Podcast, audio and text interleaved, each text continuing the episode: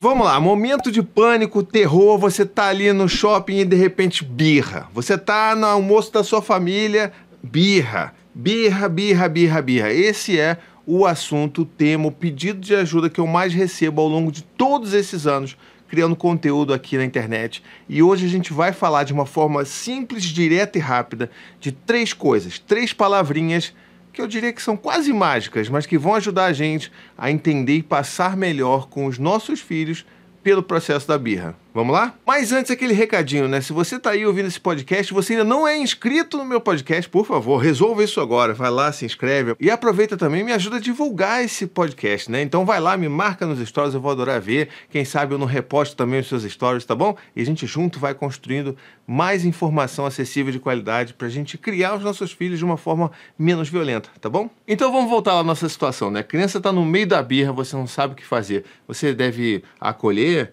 deve abraçar, deve dar colo, você deve brigar, deve ameaçar a criança de fazer alguma coisa pior com ela para ela parar de fazer aquele choro, aquela birra. Você deve deixar a criança passar por aquilo porque afinal de contas o mundo é cruel, ela precisa saber que nada é fácil nesse mundo. A gente vai falar sobre tudo isso aqui e eu já vou dar aqui a pista de três palavras que são as palavras mágicas que eu disse lá no início, que eu acho que ajudam a gente a a encontrar esse norte quando a gente se encontra nessas situações super desafiadoras, tá bom? E as três palavras são ouvir, nomear e acolher. Sim, essas três palavras elas vão ajudar a gente a passar por todos esses dramas, esses dilemas que acontecem quando uma criança está passando por uma crise emocional, que é como eu gosto de chamar a birra, tá bom? A birra por si só, ela tem um certo peso ali de culpa, né? A gente tende a colocar um, um julgamento ali sobre o que está acontecendo com a criança. Então, quando a gente transforma essa birra em crise emocional, a gente entende um pouco melhor sobre o que, que se trata, né? Ou seja, aquela crise que a criança não consegue lidar com alguma coisa, é algum sentimento, alguma emoção que é obviamente muito mais forte para ela conseguir lidar dentro da idade, do desenvolvimento cognitivo que ela se encontra, tá bom? Então, por exemplo, uma criança que está no meio do almoço da família e de repente começa a gritar porque um priminho não emprestou uma boneca para ele, ele queria muito, ele não está realmente fazendo aquilo porque quer, porque gosta, né? A gente tem essa ideia de que a birra foi feita para nos provocar, quando que na verdade não é. Ela é só uma inabilidade ainda da criança, né? O que reflete, na verdade, uma imaturidade emocional daquela criança de lidar com, por exemplo, a frustração né, de lidar, por exemplo, com a ideia de que se deve esperar até ter a sua vez de poder brincar com aquele brinquedo. Isso para uma criança pequena, dois, três anos, quatro anos, crianças até maiores, é difícil, tá? Essas crises emocionais elas vão acontecer ao longo da vida dos nossos filhos. E sim, se você parar para pensar e tentar se lembrar, alguns adultos, inclusive, ainda têm esses ataques emocionais, essas crises emocionais ou até birras, não é mesmo na fase adulta. Então, assim, não é para a gente também ficar ali punindo os nossos filhos por conta de algo que eles simplesmente não conseguem entregar para gente. Por isso que essas três palavras, ouvir, nomear e acolher, são tão importantes. E agora eu vou então falar um pouquinho sobre cada uma dessas três, dando exemplos práticos de como que a gente pode utilizá-las no dia a dia ali, no momento de birra, tá bom? A primeira coisa é muito simples, né? Ouvir. Ah, poxa, mas você está falando de ouvir, ouvir é tão simples. É, é, mas a gente às vezes precisa parar, voltar para o básico, voltar para o princípio e lembrar o que, que é importante para os nossos filhos. A gente precisa ouvi-los. Se os nossos filhos estão ali tendo uma, né, uma birra, uma crise de choro e estão esbravejando qualquer coisa porque querem um brinquedo que não vão poder levar da loja de brinquedos ou qualquer outra coisa, a gente precisa primeiro ouvir. E ouvir significa que a gente não vai falar nada, a gente não vai proferir julgamentos, a gente não vai diminuir aquilo que aquela criança está falando. A gente vai ouvir. E a gente vai fazer com que aquela criança entenda que nós estamos ouvindo ela perfeitamente. Exemplo, meu filho está lá na loja de brinquedo no shopping e de repente fala: Ah, eu quero muito esse brinquedo aqui, esse, né, esse robô que vira mil coisas aqui, caríssimo.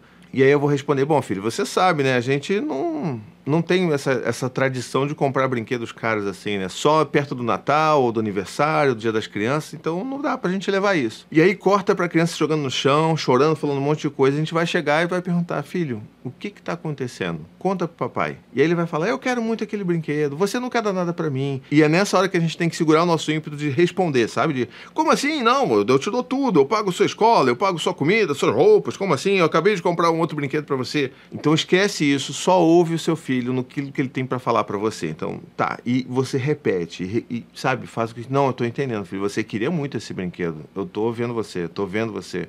Eu entendo, filho. Você queria muito, você acha que o papai não tá te dando nada, né? Você acha que o papai não te ama porque não comprou aquele brinquedo, né? É isso. Esse é o ouvir, tá bom? E aí a gente vai para a segunda etapa que é nomear, ou seja, a gente vai ajudar os nossos filhos a entender o que, que está acontecendo dentro deles, né? Aquela coisa de nomear os sentimentos. E aí que a gente vai começar a ajudar os nossos filhos a criar um pouco mais de uma inteligência emocional mais sofisticada, porque eles vão entender que tudo aquilo que está acontecendo dentro deles, aquela raiva, aquela sensação de que está tudo pegando fogo, que você né, só quer chorar, só quer bater nos seus pais, se bater, se jogar no chão, isso tudo tem uma motivação que é emocional. Né? Então, assim, a gente pode agora ajudar os nossos filhos nomeando aquilo que eles estão sentindo, tentando ajudá-los a entender o que está se passando ali dentro de toda aquela confusão que é uma crise emocional. Então, nesse exemplo aí do, do robozão, eu posso falar: Poxa, filho, olha, eu acho que você está com muita raiva, eu tô vendo que você está com muita raiva, você está achando até que o papai não ama você, mas você sabe mesmo que eu amo pra caramba você, né? Mas você está com tanta raiva que você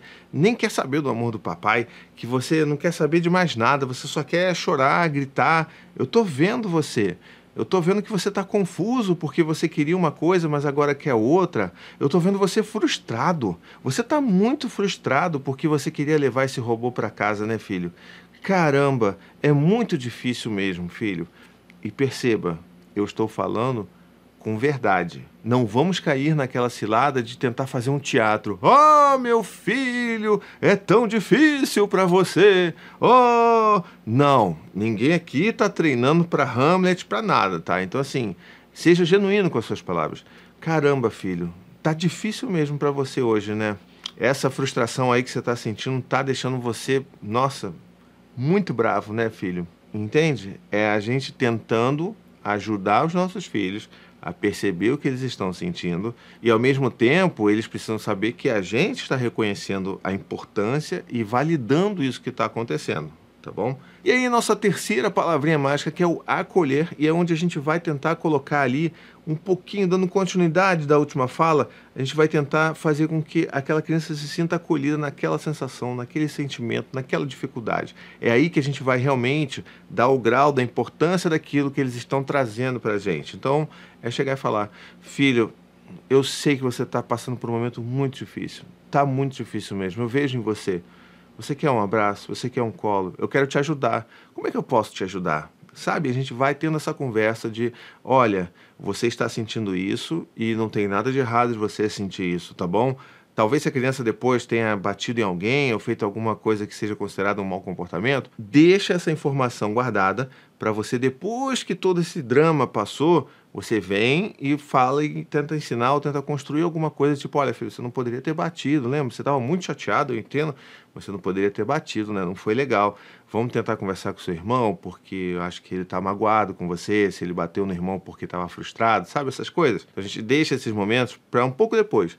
A gente primeiro precisa ajudar os nossos filhos a se, se reencontrarem, né? Se recentralizarem ali dentro das emoções para a gente conseguir construir algo com eles. Porque dentro desse momento ali em que está tudo explodindo, tudo pegando fogo, não adianta nada a gente tentar ensinar alguma lição para eles, tá legal? Então, em resumo, é isso. A gente precisa lembrar que os nossos filhos, eles têm muito medo daquilo que eles estão sentindo, porque eles nunca sentiram aquilo, não entendem aquilo, então ficam, sabe, é como se fosse realmente uma espiral de emoções fortes naquela criança em que ela não vai entender o que, ela está sentindo, vai ficar com medo, vai ficar com mais raiva, vai ficar mais ressentida.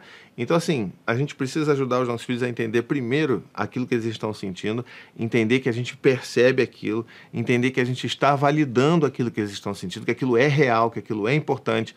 É, não é falar aquela coisa de, ah, isso não é nada. Ah, você está chorando por causa de um brinquedinho. Ah, você tem tudo na vida. Não, o mundo é muito difícil, você não tem que chorar por causa disso. Então esqueça essas coisas todas que disseram para nós mesmos, né, nas nossas infâncias, e vamos tentar construir algo diferente para os nossos filhos. E eu acho que ouvir, nomear e acolher é um excelente norte para a gente seguir. E só um lembrete final de que isso daqui não é uma forma de ser permissivo com os nossos filhos. Eu não estou comprando o robozinho caríssimo para o meu filho porque ele chorou porque ele teve birra. O que a gente está fazendo aqui, na verdade, é ajudando crianças a construir um repertório emocional que vai ajudá-las a lidar com as intempéries da vida de uma forma muito mais equilibrada, com uma saúde mental muito mais estável do que se a gente simplesmente calasse as crianças com alguma ameaça, alguma agressão física ou verbal, ou se a gente simplesmente calasse aquela criança comprando o tal robô caríssimo para aquela criança, né? Então assim, não é permissividade. Eu não estou deixando os meus filhos fazerem tudo aquilo que eles querem em nome da birra. Muito pelo contrário, eu estou ajudando eles a passar por esse momento que é tão difícil e que eles se sentem tão desamparados.